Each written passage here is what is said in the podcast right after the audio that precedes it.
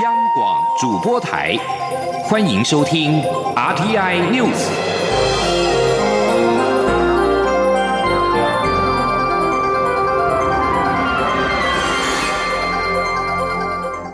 听众朋友您好，欢迎收听这节央广主播台提供给您的 RT News，我是张炫祥。今天是一百零八年三军六校院联合毕业典礼，身为三军统帅的蔡英文总统亲临主持，为毕业生授接颁发毕业证书。蔡总统强调，面对中共在区域内频繁的军事活动，就要靠坚强的国防。但和平不是靠别人的施舍，国军不求战不畏战，随时保持最强的战力，捍卫台海和平。请听央广记者郑玲报道。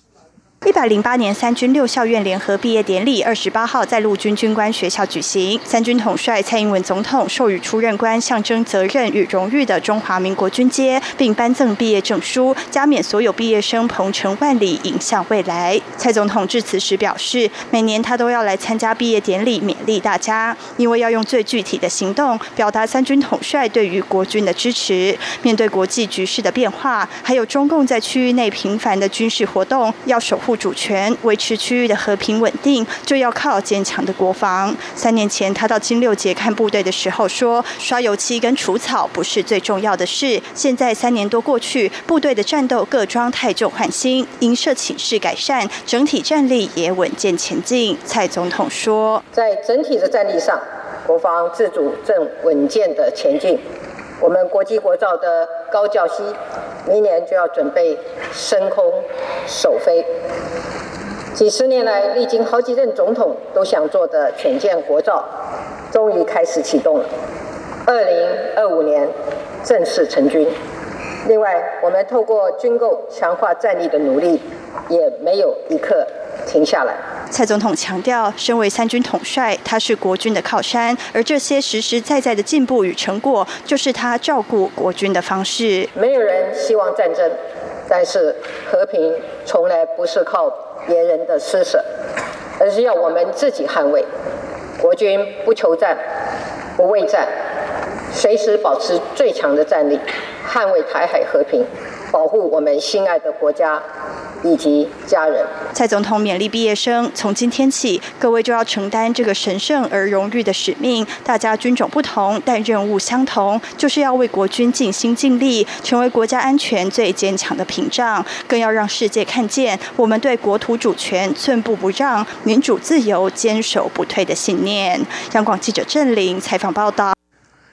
有关加速淘汰不适任法官、检察官的法官法修法，今天继续的在立法院临时会当中闯关。由于这次法官法翻修了六十四条的条文，历经二次朝野协商，难达共识，再加上国民党不满这次临时会的审查程序，要求逐条表决。立法院从昨天二十七号晚间开始挑灯逐条的表决，重复表决之下，审查的进度相当。的缓慢，直到午夜十二点，仅处理了十九条的条文。今天是立法院临时会第三次院会，民进党立委昨天晚间彻夜排班，在今天院会一开始就抢下了优先的立案权，再度把法官法排列在这次院会的首案，继续进行二三读程序。不过，马拉松式的表决大战之下，目前还在进行法案的二读程序，仍有十多条条文没有处理。但民进党团坚持要继续努力，力拼今天能够完成三读。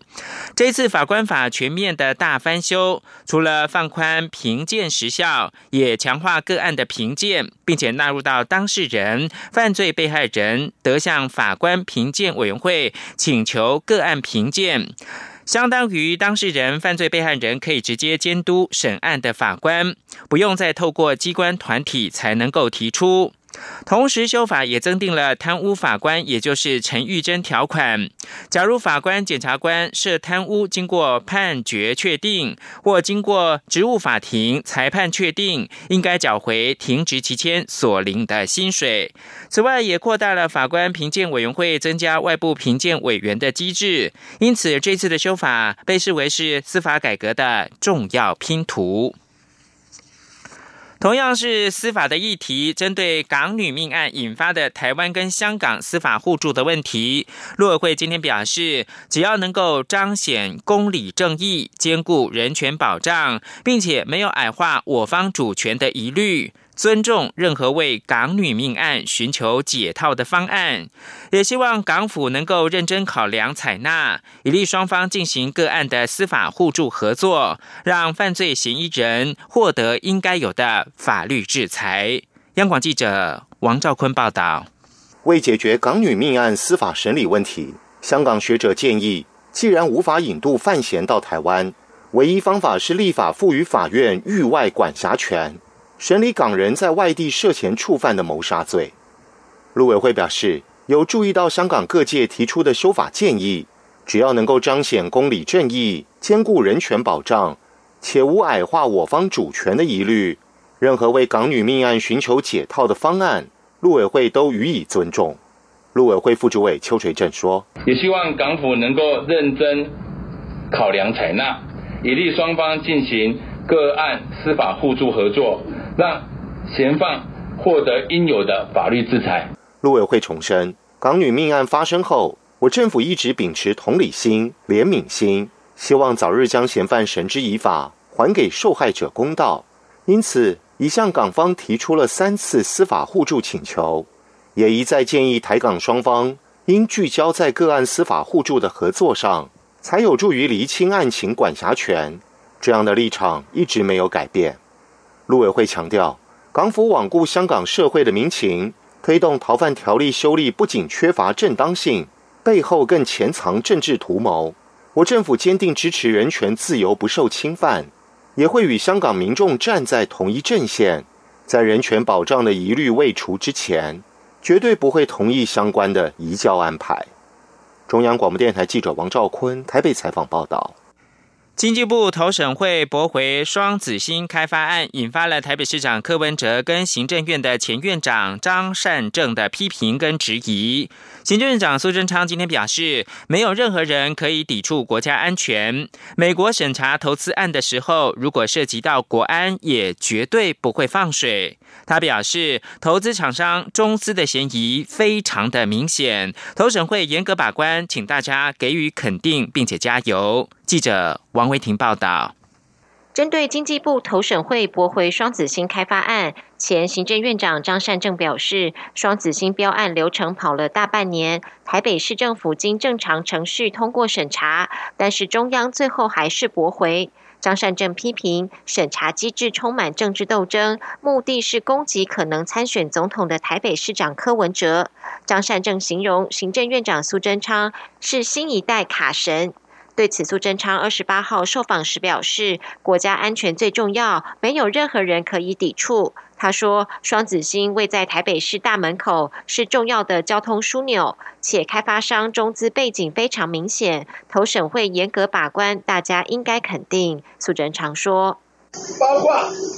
任何先进国家，像美国，对于任何投资审查，如果涉及国安，也毫不犹豫，绝不放水。那双子星就在台北市的大门口，也是六铁共过，是最重要的交通枢纽。而投资的厂商有中国中资的嫌疑，非常的明显。投审会严格为国人把关，请大家给他们肯定加油。那只有国家安全，我们才有生存，才有一切。至于柯文哲认为所谓的国家安全是屁话，苏贞昌回应：国人同胞都知道国家主权非常神圣，也涉及每个人的安全，大家都把维护国家主权当成最重要的工作。另外，台中市长卢秀燕向中央争取新台币一亿元，主办二零二零年灯会。苏贞昌表示，二零一五年台中灯会时，当时政府只补助三千万。卢秀燕争取主办灯会时，也曾说会自筹或募款。他说，政院都乐观其成，如果有需要中央的地方，政院会大力协助。中央广播电台记者王威婷采访报道。国际新闻。美国参议院院会二十七号通过了二零二零财政年度的国防授权法，支持对台军售。美国军舰也应该继续定期通过台湾海峡。法案内容涵盖了从科技移转到合成类鸦片等针对中国的议题，以抗衡中国在世界各地日益增长的影响力。参议院认为，《台湾关系法》跟六项保证都是美台关系基石。美国应该强化跟台湾的国防以及安全合作，支持台湾发展所需能力、现成与现代化的国防力量，以维持足够的防卫能力。国会的意见表示，美国应该透过对外军售，支持台湾不对称的防卫战略的弹性、指挥跟控制能力。法案也对美国国防部长提出建议，包括了应该推动加强台湾安全交流政策，与台湾进行实战训练跟军事演习，确保台湾足够的自我防卫能力。二零二零财政年度国防授权法仍需等待众院通过众院版本，并且经过参众两院协商讨论最后的共同版本。在经过两院的院会表决通过之后，法案将送到白宫，经过总统签署之后正式的生效。川习会将于二十九号登场，美国总统川普二十六号却放话警告。准备好对其他的中国进口产品先加征百分之十的关税。北京二十七号强势回应，强调中国人不信邪、不怕压，从来不吃这一套。白宫日前证实，川普将于台湾时间二十九号上午的十点三十分，跟中国国家主席习近平在大阪展开备受瞩目的贸易协商。但川普却在美东时间二十六号放话，美国准备好对其他中国进口产品先加征百分之十的关税。中国外交部发言人耿爽二十七号下午在例行记者会上表示，美方威胁要对中方加征额外的关税，这根本吓唬不了中国人民。中国人不信邪，不怕压，从来不吃这一套。而美国总统川普跟日本首相安倍晋三今天在二十国集团高峰会的场边举行了会谈，双方同意美日安全同盟将较以往更为强大。不过，在川普对美日安保条约的不公平表达不满之际，日本内阁府的副大臣西村康忍在川安会结束之后表示，两国领袖并未就可能的同盟关系检视进行讨论。另外一方面，南韩总统文在寅跟中国国家主席习近平二十七号也在大阪举行了双边的会谈。习近平习近平说，北韩国务委员会的委员长金正恩的非核化意志不变。二十国集团领袖高峰会二十八到二十九号在大阪举行。习近平在大阪跟文在寅举行的会谈当中，传达日前在平壤进行的习经会结果。习近平表示，金正恩希望透过对话解决问题，北韩的非核化意志不变。此外，旅日维尔人二十七号在大阪发起的示威抗议游行，呼吁二十国集团不要漠视维吾尔人遭到屠杀的问题。而再度在公开场合难以克制战斗的德国总理梅克尔，也在二十八号抵达了大阪。德国政府发言人强调，梅克尔很好，没有问题。法新社报道，在跟台湾断交将近一年之后，萨尔瓦多新任总统布格雷二十七号批准跟中国的外交关系。萨尔瓦多是在去年的八月二十一号宣布跟台湾断交，结束了双方长期的友邦关系。在六月一号就任之前，布格雷曾经表示，他的政府将会思考前总统桑契斯政府是如何在二零一八年八月将外交关系从台湾转向中国。但他在二十七号说，萨尔瓦多已经完成了跟中国建立外交关系。萨尔瓦多是在二月举行总统大选，由首都圣萨尔瓦多的前市长代表国家团结联盟阵线参选的布格雷赢得胜利，而新的政府也一度传出不排除跟台湾恢复邦交的可能性。最后提供给您是在欧洲深陷热让之际，西班牙数百名消防人员二十七号继续对抗一场失控的野火。当局认为这场火灾是因为堆肥自燃所引发的。法新社引述当地政府表示，加泰隆尼亚东北部的托雷德莱斯帕尼奥尔二十六号下午爆发的大火，至今已经影响超过六千五百公顷的土地，大概是美国纽约中央公园的十九倍大。新闻由张顺祥编播。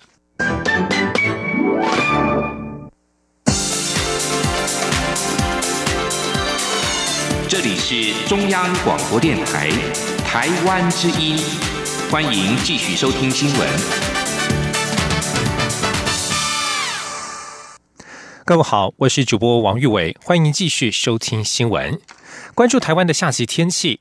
中央气象局今天发布未来一季的气候展望，受到中太平洋圣婴现象恐将持续到今年夏天的影响，预估未来七月到九月，西北太平洋台风生成的个数及活跃度将比气候值略为偏高。不过，青台的台风个数则维持正常的三到五个，雨量也维持正常，唯有气温受到全球暖化的影响，将是正常偏暖的几率较高。今天，央网记者吴丽君的采访。报道。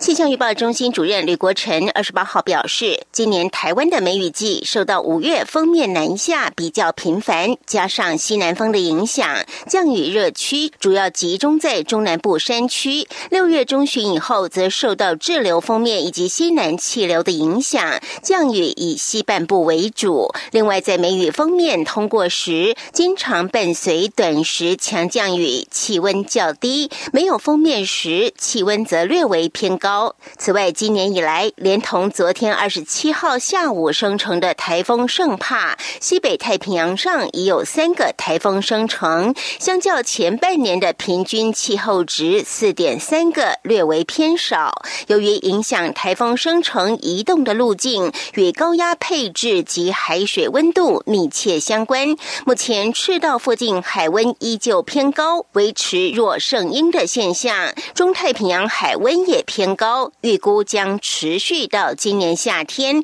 因此，吕国成也预估未来七到九月，西北太平洋台风生成的个数及活跃度将较气候值略为偏高。不过，青台的台风个数则维持正常。他说：“尤其是中太平洋生的现象，还是会维持到今年的夏天。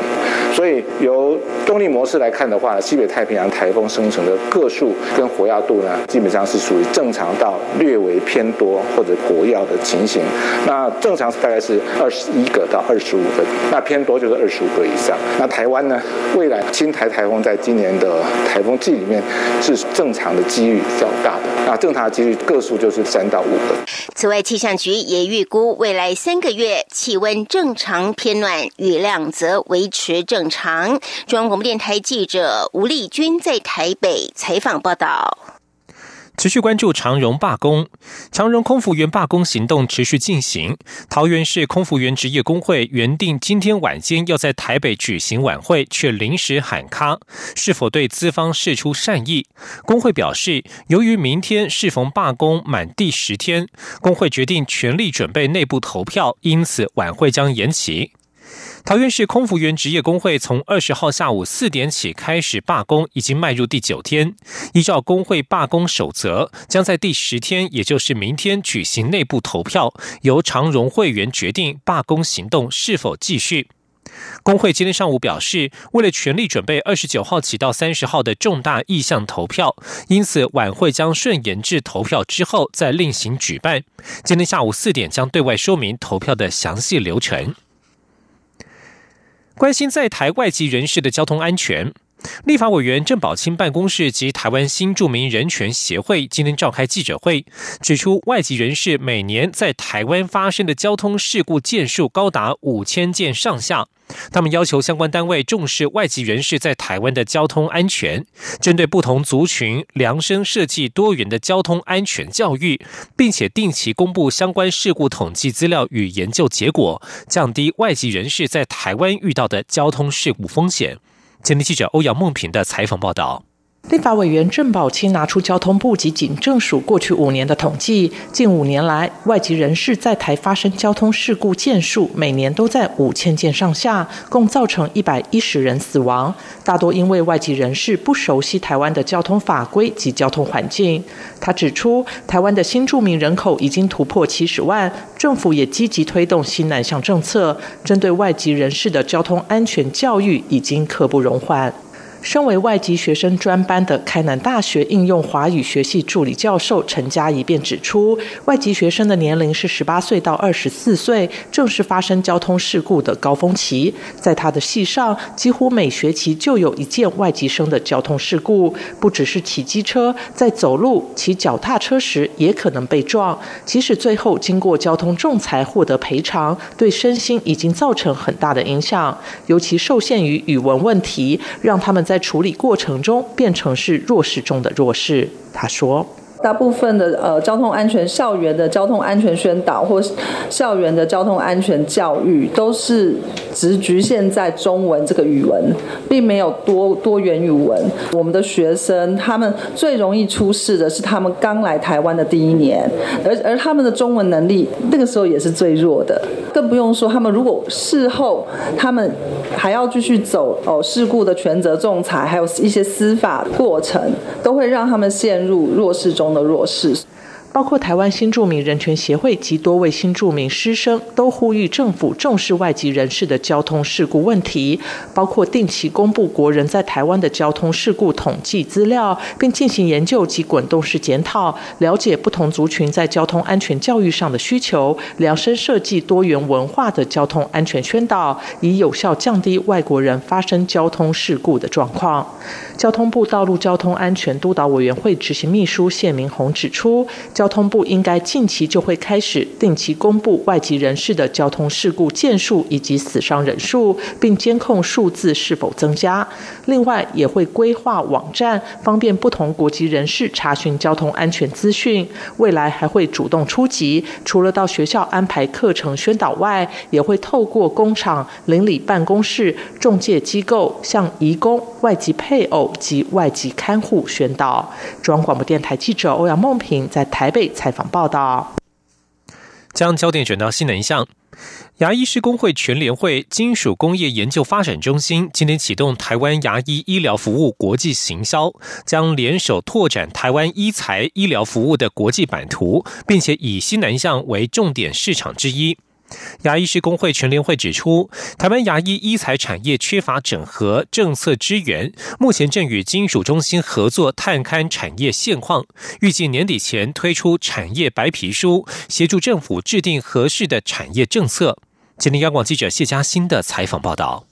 看好台湾牙医医疗医材输出潜力，卫福部长陈时中、外贸协会秘书长叶明水等人二十八号见证牙医师工会全联会金属工业研究发展中心签约合作，将共同启动国际行销，强化牙医医材外销，增加台湾国际医疗的能见度，特别是政府力推的新南向市场。叶明水说：“最主要是把台湾的优质的服务带到东南亚，希望这些。”病人能够来到台湾，另外台湾的医材做得非常好，透过医疗服务，可以把这些牙材带到东南亚这些国家。外贸协会透过各种活动，啊，譬如医材展、医疗展。在东南亚国家的形象展都有医疗服务跟牙材的厂商一起来参加。牙医师工会全联会常务理事黄启祥指出，台湾牙材厂商虽然产品品质好、价格低，但因规模小且缺乏如韩国一样的国家级澳元，与供应链整合是输出海外的一大挑战。为此，牙医师工会全联会也筹组产业发展委员会，目前正与金属中心合作，探勘产业面貌。预计年底前提出产业白皮书。他说：“那政府花了十年，花了不少钱去扶持这个产业的时候，但是竟然没有产值，没有人有这样的资料，甚至台湾有多少业者，也没有人知道。那我们现在已经开始在整理了。那目前其实这些资料完全都没有。我们希望说今年年底能够把这些资料能够把它公布出来，才有办法让政府有一个作为策略的一个严厉的依据。”陈时中则表示。当前台湾牙医显现饱和迹象，未来人数管制将会趋严，同时也希望透过国际医疗输出带来契机。不过，他也提醒要留意偏乡医疗人力不均的问题，需取得平衡。中央广播电台记者谢嘉欣采访报道。继续关心的是青少年的心理健康。董事基金会今天公布六都国高中直升运动与忧郁情绪相关性的调查结果。他们发现，有固定运动时间的儿童、青少年情绪稳定程度比较高，而且运动的时间越长，运动后的心情都会特别好。认为运动有助于甩开负面情绪，因此董事基金会呼吁学校与家长要一起协助儿童、青少年建立起运动习惯。今天记者杨仁祥、肖兆平的采访报道。左右来回出拳，台北市西门国小的小朋友不是想当咏春叶师傅，而是透过趣味竞赛结合肢体律动，要提升整体运动力。运动除了有益身体健康之外，董事基金会调查也发现，运动可以甩开坏情绪。董事基金会在去年六月。针对六都三千四百七十八名国高中职生进行运动与忧郁情绪相关性调查，发现运动时间越长，心情变好的比例就越高。董事基金会心理卫生中心主任叶雅欣进一步表示，调查显示，有固定运动习惯的学生情绪稳定程度比较高，而且研究也证明，运动对舒压非常有效果。他说：“最重要是发现说，当你心情不好的时候，你如果去运动，呃，百分之二十的人他会选择运动舒压，哈，心情不好的时候。可是你去运动以后，有八成三的呃国高中职学生，其实他心情就变好了。所以这个研究最大的呃贡献是，他发现了其实运动真的对心情的改善是非常非常有效的。”根据董事基金会的调查指出，球类、骑脚踏车跟跑步是最常做的运动。不过，由于暑假到来，户外戏水活动也会增加，因此教育部体育署学校体育组组长王汉忠就提醒，用运动舒压之余，也要注意安全，尤其是夏天的戏水活动。他说：“我们不希望说这个暑假，哎，这个有溺水的情况发生啊。我们希望玩水玩得开心，这个暑假过得充实，大家身体长得高又”董事基金会表示，儿童青少年随年级越高，有固定运动习惯的就越少，但运动确实可以让心情更加快乐，因此他们呼吁学校、家长一起协助儿童青少。年建立运动习惯。中央广播电台记者杨仁祥、肖兆平采访报道。据将焦点转到中国大陆，中国维权律师王全章自二零一五年七零九大抓捕以来，一直未能与家人和律师会面。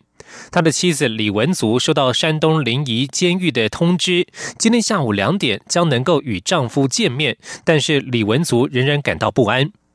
李文足为夫奔走超过一千四百天，期间会见过德国总理梅克尔以及多国外交官员。二十七号早上，他在脸书发布表示，临沂监狱电话通知，二十八号下午两点将可以会见王全章。从四月份开始，临沂监狱一直以会见室装修为由，拖延家属会见王全章。李文足形容自己一直与骗子在打交道，每次到山东都有国宝二十四小时跟随。他甚至担心这一次到临沂会被失踪，即使监狱已经确定会面时间，但是内心仍感到不安。报道指出，临沂当局近日加强维稳，可能与李文足将前往临沂、国际媒体会到场采访有关。王全章是中国官方打击维权人士的七零九案当中最后开庭审理的一人，今年一月被判刑四年半，他与外界隔绝将近四年，身体健康状况受到关注。加拿大军方二十七号表示，两艘加拿大海军船舰本周航行经过东海的时候，遭到中国战斗机低空飞掠骚扰，一架海军直升机也被附近的一艘渔船以镭射侦测锁定。报道指出，这些行为并没有造成人员受伤，也没有造成任何损害，但是却暴露出了加拿大与中国自去年十二月，加拿大逮捕华为财务长孟晚舟，以及中国报复拘捕两位加拿大公民之后，双方紧张关系加剧。加拿大国防部表示，护卫舰。里贾纳号以及补给船阿特斯里克号在东海国际海域时，有两架中国苏凯三十战机在距离加拿大船舰约三百公尺的范围，高度约三十点五公尺处低空飞过。以上新闻由王玉伟编辑播报，这里是中央广播电台台湾之音。